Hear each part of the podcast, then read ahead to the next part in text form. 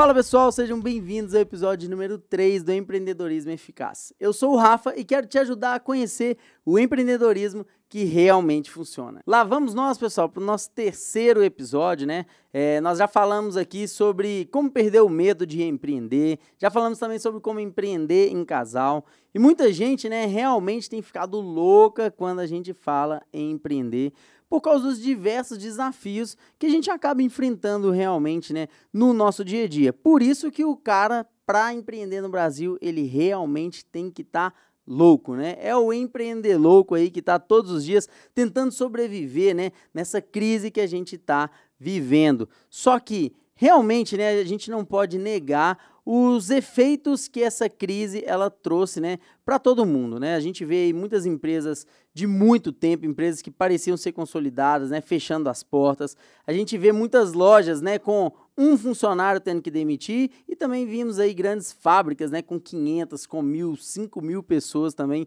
tendo que mandar todo mundo embora, né? E isso é realmente triste, né? Isso aí mexe com todo mundo. E principalmente mexe com a pessoa que está querendo empreender nesse momento, mas fica com aquela insegurança. Será que se eu fizer, eu vou conseguir sobreviver em meio a essa crise, né? Em meio a toda essa dificuldade aí que a gente vê as pessoas falando? Principalmente porque quando a gente liga a televisão é só notícia ruim. Você abre o WhatsApp, é só notícia ruim para todo lado que a gente olha, né, parece que a gente não tem uma esperança sequer, né?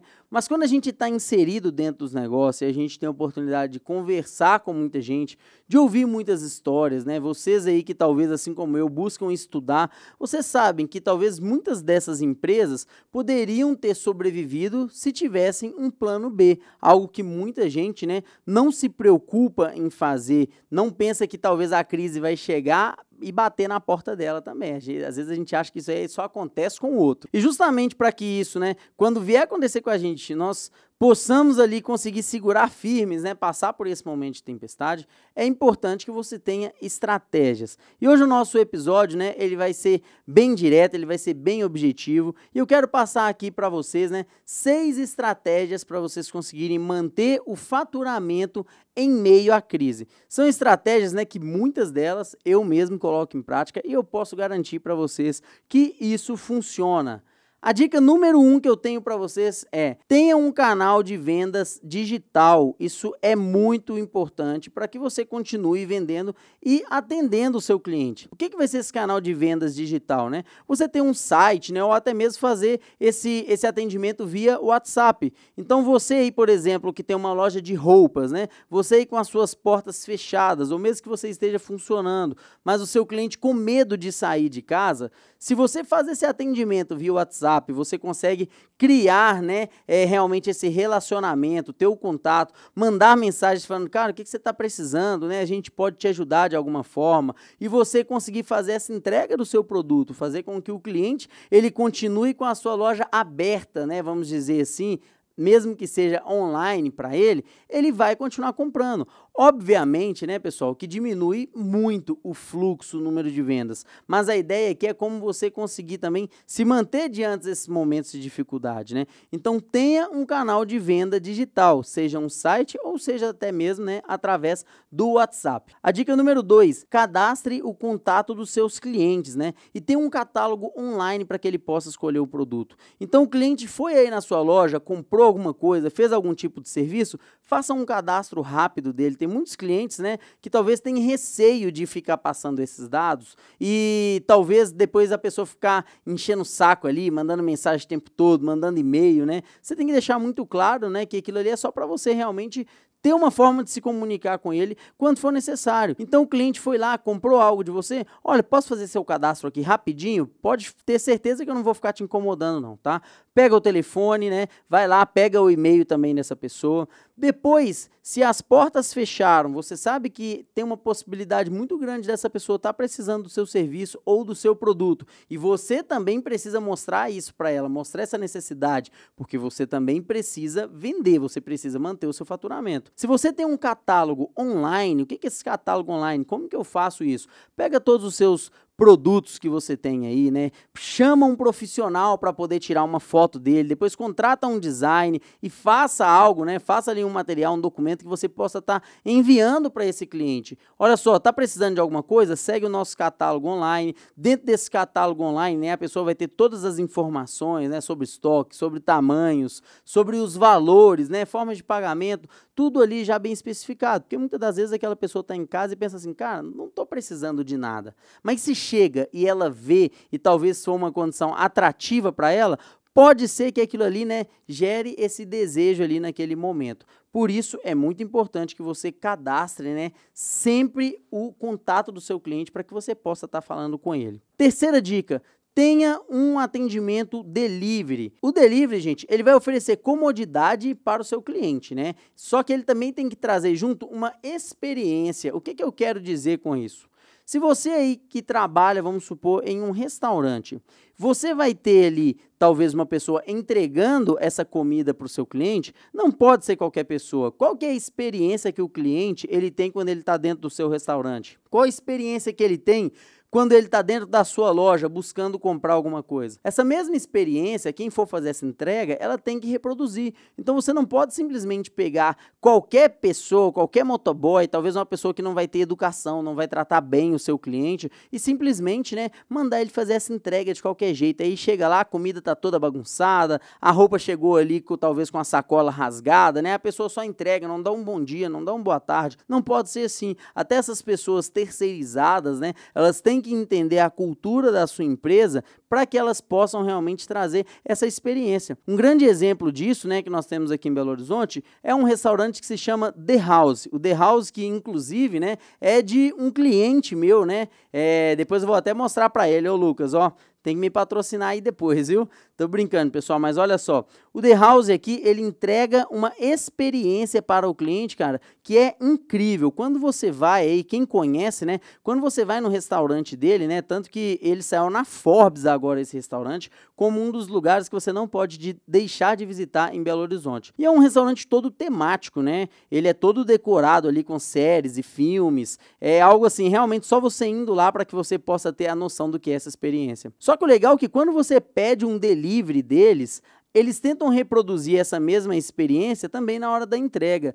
Primeiro que as coisas chegam muito rápida, vem numa embalagem muito bonita, personalizada, né? E quando chega para te entregar, o motoboy, o entregador deles, ele vem fantasiado de super-herói, igual é lá dentro do restaurante deles. Então imagina só, você pede aí um almoço e chega o Deadpool para entregar isso na sua casa. Cara, é algo assim que o cliente ele nunca mais ele vai esquecer disso, porque você cria uma memória tão forte, tão positiva na mente dele, né? Que obviamente que quando ele tiver que escolher entre um e outro, essas coisas vão contar para que ele continue junto com você. Então não importa o que que você faz, mesmo que você não tenha talvez a condição de investir tanto na hora de um delivery, mas um bom dia, um boa tarde, né? um passar bem que talvez aquela pessoa que está fazendo a sua entrega, ela venha desejar também ao seu cliente, isso aí já vai contar muito com toda certeza. Ainda mais hoje em dia que as pessoas pessoas estão muito acostumadas né, a fazer as coisas de qualquer jeito, né? E às vezes acabam deixando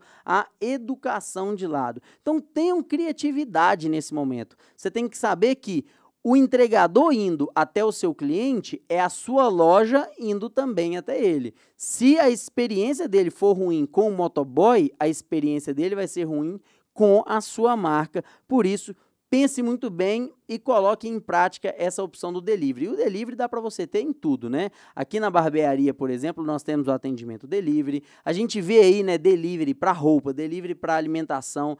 Quem não faz, com certeza, né, tá perdendo dinheiro, tá perdendo cliente também, porque hoje em dia as pessoas buscam comodidade. Quarta dica: ofereça condições especiais combos e kits, né, em produtos que têm baixa saída. Assim você vai conseguir girar o dinheiro e não vai ficar com ele em estoque. Então você tem ali o contato, né, de todos os seus clientes. Na hora que você viu ali algum produto ali, você está fazendo tudo, cara, qual produto que eu posso talvez é, colocar algum produto aqui em promoção? Ah, esse produto aqui ele sai muito pouco, né? Ele tá quase quase não tem saída. Vale a pena para você ficar com esse produto ali estocado, esse produto parado, você sabendo que é, você paga por aquilo, você precisa ter um giro né, desse dinheiro, não vale a pena. Então, muitas das vezes, vale a pena você retirar um pouco da sua margem de lucro, né, mas fazer com que o dinheiro ele esteja sempre girando. Crie combos, né? Ó, qual que é o produto que mais vende? Ah, o produto que mais vende aqui na minha loja é essa peça aqui, é esse objeto aqui para casa. Se esse aqui vende para caramba e esse aqui não vende tanto, um custa 100 e o outro custa 50, o que, que eu vou fazer? Eu vou colocar os dois aqui por 120, porque dessa forma você vai conseguir girar e não ficar com esse produto parado. E para o cliente também acaba sendo vantagem, né? Porque ele vai estar tá pagando mais barato para estar tá levando algo para casa. E todo mundo, né, sabe aí que cliente adora promoção, adora desconto, adora esse tipo de vantagem, né? Então, sempre pega os seus produtos que têm menos saída e façam com que eles girem. Não deixa isso parado em estoque. Então vamos lá, a quinta dica é para você que é prestador de serviço, né? Assim como aqui na barbearia, né, existem vários outros prestadores de serviço, né? Tem aí barbeiro, tem manicure, tem eletricista. Todos vocês que são prestadores de serviço, tenha produtos que facilite a vida do seu cliente. O que, que eu quero dizer com isso? Imagina só você aí que trabalha de marido de aluguel.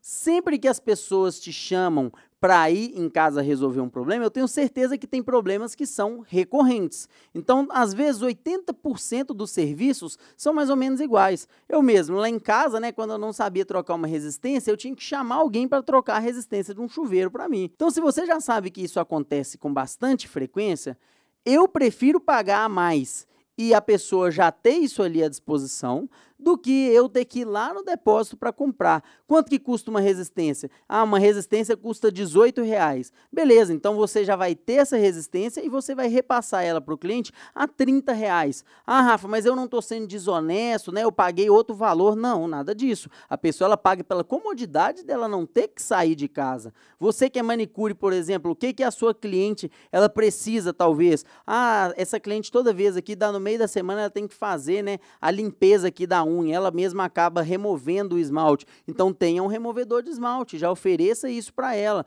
Você tendo esse tipo de produto, você consegue aumentar o seu ticket médio e, obviamente, trazer mais também comodidade para o seu cliente, né? O que faz com que ele esteja cada vez mais fidelizado a você e a chance dele buscar uma outra pessoa é muito menor. Porque imagina só, a pessoa sempre tem tudo o que eu preciso. Aí eu chamo um cara para ir lá na minha casa e ele fala assim: "Ah, dá para trocar, mas você tem que ir lá no depósito e comprar isso". Cara, já bloqueou. Aí eu já vou lembrar da facilidade que eu tenho com a outra pessoa e ali eu já fico sentindo aquela saudade, né? E assim você também aumenta o seu ticket médio em meio a essa crise. Então, anotem bem todas essas seis dicas, tá? Tem um canal de vendas digital, cadastre o contato dos seus clientes, né? E tenha um catálogo online para apresentar para eles tenha um atendimento delivery, ofereça condições e combos né, em produtos com menos saída, e claro, né, tenha produtos que facilite a vida do seu cliente. Agora a nossa última dica aqui, ofereça vouchers enquanto você está fechado. Como que eu vou oferecer esses vouchers? Você pode fazer nessa lista de transmissão no WhatsApp, você pode postar no seu Instagram. O que, que seria esse voucher? Poxa, tem aqui minha loja de roupa e ela não está vendendo porque está fechado. Cara, você vai pegar e vai postar lá no seu Instagram voucher de 120 reais por 100 reais. Então o cliente ele vai pagar 100 reais, mas aquele voucher vai valer 120 reais quando a loja reabrir. Então ele vai estar tá ganhando 20 reais ali nessa compra. Que ele vai usar? Aí realmente, né, só quando já tiver liberado para ele poder ir até a sua loja. Da mesma forma, você tem uma barbearia, né, você tem um salão, você tem qualquer outro tipo de negócio. Se você oferece um voucher, compre agora um corte e quando reabrir ganhe um corte e barba. Fazendo dessa maneira, você consegue ter um dinheiro entrando né, durante o momento que você está fechado. Só que o voucher você só tem que tomar o cuidado né, com uma coisa. Você tem que saber que esse voucher ele vai ser utilizado depois. Então, voucher é uma boa estratégia para o cliente. A maioria das vezes os clientes gostam bastante disso porque eles acabam economizando, né? Mas você tem que saber que quando ele for usar, se você vender vários vouchers na empolgação, quando reabrir, todo mundo que for cortar o cabelo com você também não vai estar tá pagando. Então acaba, né, que as pessoas acabam se enrolando com isso. O que, que você tem que fazer? Se ele já pagou antes e você não vai receber esse dinheiro novamente, e você também precisa de ter uma receita Quando o seu negócio voltar a funcionar, limite o número de vouchers. Olha só, Normalmente aqui a minha loja já tem cerca de 500 clientes mensais. Então eu vou colocar aqui 100 vouchers à disposição, porque a ideia é você conseguir se manter, você ainda ter algum tipo de faturamento, né? Enquanto você está fechado, enquanto você está aí passando por essa crise, tá? Não vai disponibilizar vouchers à vontade, porque senão quando reabrir, todo mundo que for lá já pagou, você já usou esse dinheiro e aí você vai ficar sem receita naquele mês, tá? Usem tudo aqui com bastante, né, sabedoria para que vocês possam né, conseguir se manter e ter um faturamento durante esse período difícil. Agora vamos lá para aquele momento que vocês adoram, o momento sabedoria do empreendedor. Olha só, que frase bonita, gente. Sonhar, afinal, é uma forma de planejamento. Gloria Steinem.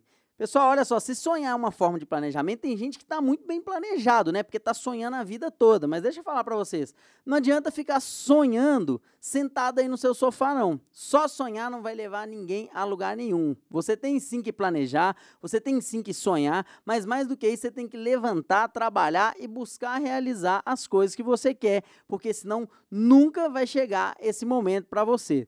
Tem muita gente que está sonhando e os outros estão indo lá e realizando enquanto ela está sentada no sofá assistindo o sucesso dos outros. Espero que vocês tenham aprendido bastante aí com essas dicas que nós passamos, né? Coloquem tudo em prática. Saibam também que muitas coisas vocês têm que testar, vocês têm que arriscar no dia a dia de vocês e ver o que, que vai funcionar, né? A crise ela tá aí, não tem como a gente fugir dela, infelizmente. Então o que, que nós temos que fazer? Buscar maneiras de enfrentar da melhor forma possível. Se você está acompanhando a gente, né? Seja do podcast, seja do YouTube, né? Não se esqueça, né, de deixar o seu comentário aí. Depois vai lá no meu Instagram, o Rafa da Barbearia, né? Fala o que, que você está achando aí desses episódios e fiquem ligados porque toda semana vai ter sim episódio e conteúdo novo para vocês, não só comigo, né, mas também com vários convidados que a gente vai trazendo aqui para o empreendedorismo eficaz. Tamo junto demais e até a próxima.